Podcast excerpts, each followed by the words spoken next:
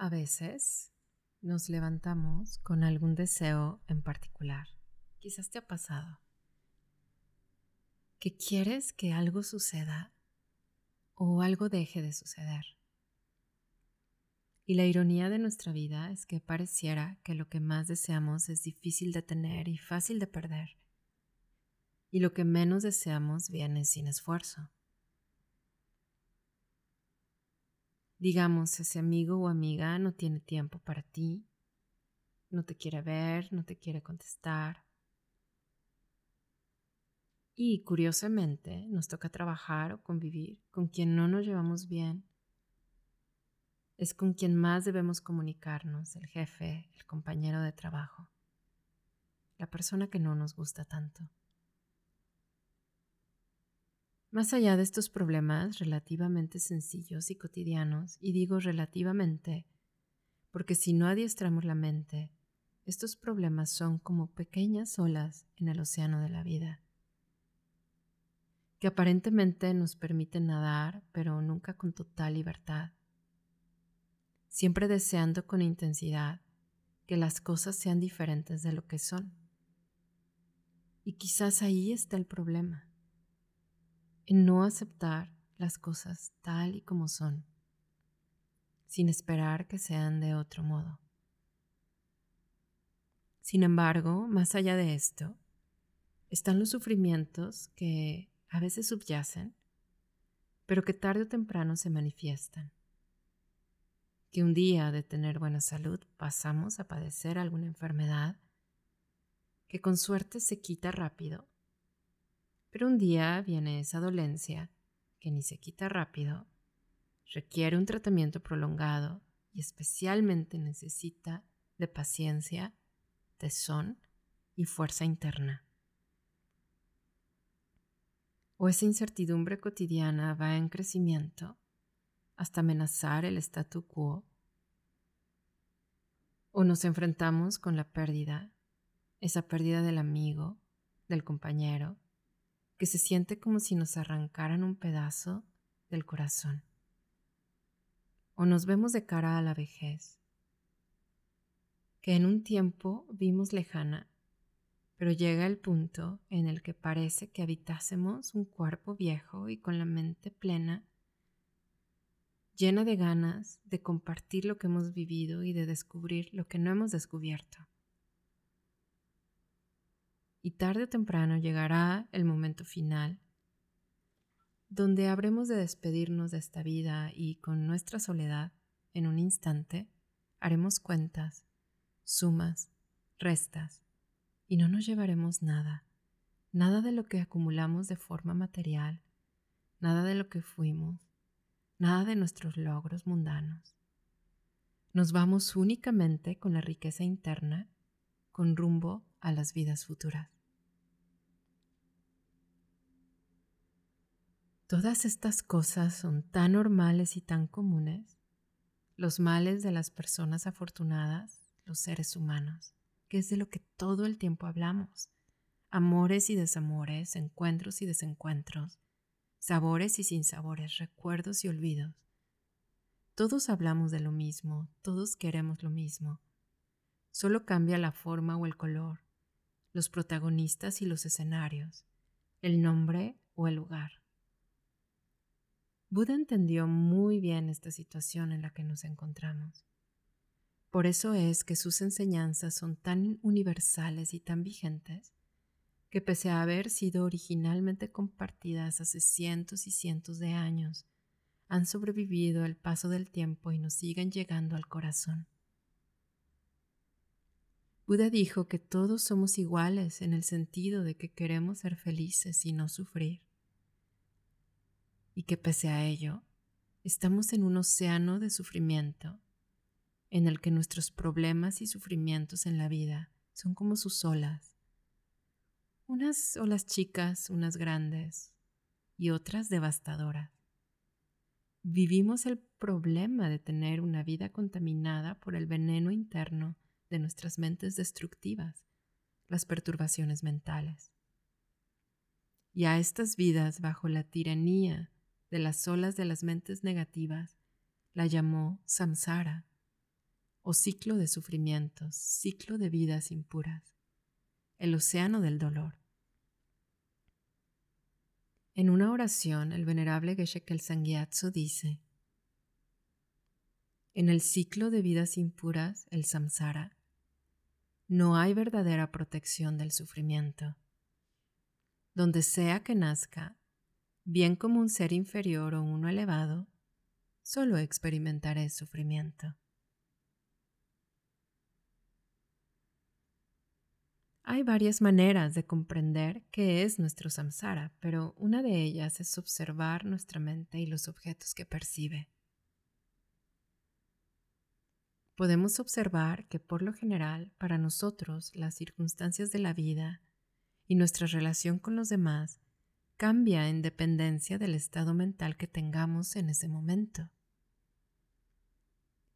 Si tenemos una mente en paz y somos felices, Vemos el mundo de una forma, nos enfocamos en la solución, tomamos cierta clase de decisiones, realizamos cierta clase de acciones, vemos aspectos positivos y tenemos confianza en nosotros mismos. Pero si nuestra mente no está en paz, no nos sentimos felices, cometemos muchos errores, generamos muchas mentes desafortunadas y aún en las mejores condiciones externas nos sentimos desdichados, miserables. Como dice el venerable Geshe-la en su libro Budismo Moderno, sabemos que cuando nuestra mente es impura porque estamos enojados con un amigo, lo vemos como una mala persona. Pero cuando es pura, debido a que sentimos amor afectivo por ese mismo amigo, lo vemos como una buena persona. Por lo tanto, dependiendo de que nuestra mente sea pura o impura, nuestro amigo será una buena o mala persona para nosotros. Esto indica que todo lo que es bueno, malo o neutro para nosotros es una proyección de nuestra mente y no existe fuera de ella. De esto podemos deducir que el samsara no es algo externo, sino es interno. La felicidad pura es la apariencia de una mente pura, y el océano del sufrimiento, la vida impura, es la apariencia de una mente impura.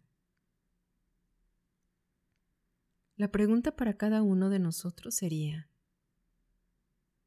¿cuál es mi manera de reaccionar o cómo respondo a las situaciones difíciles con las que me encuentro? Si deseo ver o estar con alguien y ese deseo no se cumple, honesta e internamente, ¿cuál es mi reacción? ¿Qué siento? ¿Qué pienso? En cómo transformar tu vida, el venerable Geshe la dice. Los engaños o perturbaciones mentales son percepciones distorsionadas de nosotros mismos, de los demás y del mundo que nos rodea y al igual que un espejo deforme, reflejan un mundo distorsionado. La perturbación mental del odio, por ejemplo, considera que algunas personas son intrínsecamente malas, pero no hay nadie que sea así. Por otro lado, el deseo incontrolado, que se conoce como apego, considera que el objeto deseado es intrínsecamente bueno y una fuente verdadera de felicidad.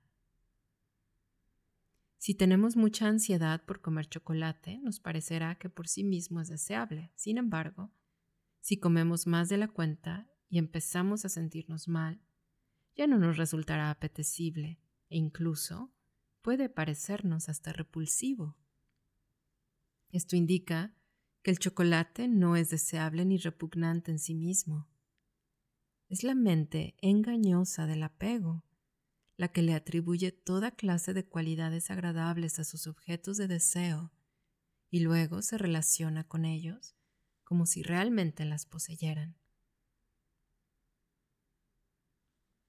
Buda denominó a los estados mentales que nos causan sufrimiento y problemas perturbaciones mentales, y a los que nos causan felicidad y paz los llamó mentes virtuosas.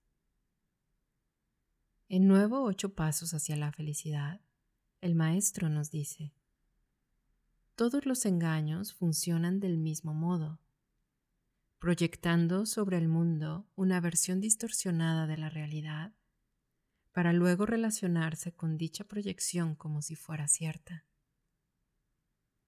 Cuando nuestra mente está bajo la influencia de los engaños, no estamos en contacto con la realidad y no percibimos las cosas como realmente son.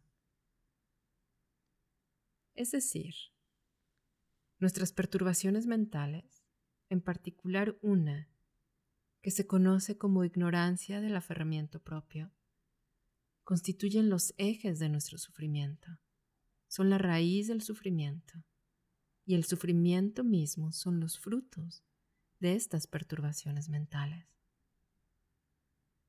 Si queremos dejar de experimentar problemas, es fundamental que nos liberemos de las perturbaciones mentales, y la única manera de hacerlo es a través del adiestramiento, el control y la purificación de la mente por medio de la práctica espiritual pura.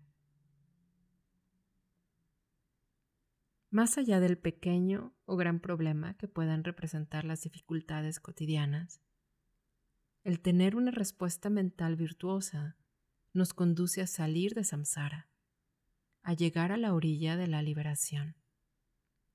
Esa respuesta es tu libertad y tu oportunidad de poco a poco restarle fuerza a este océano. El tener una respuesta o actitud mental no virtuosa o negativa perpetúa nuestro samsara. Es como dar patadas de alguien que se está ahogando. Es nuestro dolor, nuestra frustración, pero en sí misma es la causa para que siga pasando lo que no nos gusta, de que haya olas y olas de dolor a veces medianamente soportable, pero muchas otras insoportable. Para el practicante espiritual Kadampa, tanto las dificultades como las condiciones favorables son útiles,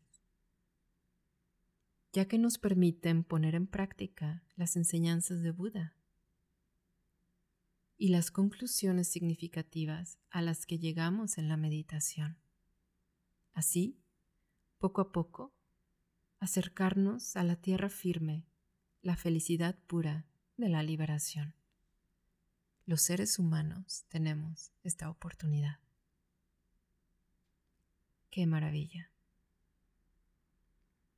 En fin, nos escuchamos el próximo lunes en el podcast del Centro de Meditación Kadampa de Monterrey. Te animo mucho, de verdad, a participar en cualquiera de las clases del centro de meditación Kadampa de tu localidad. Hasta el lunes.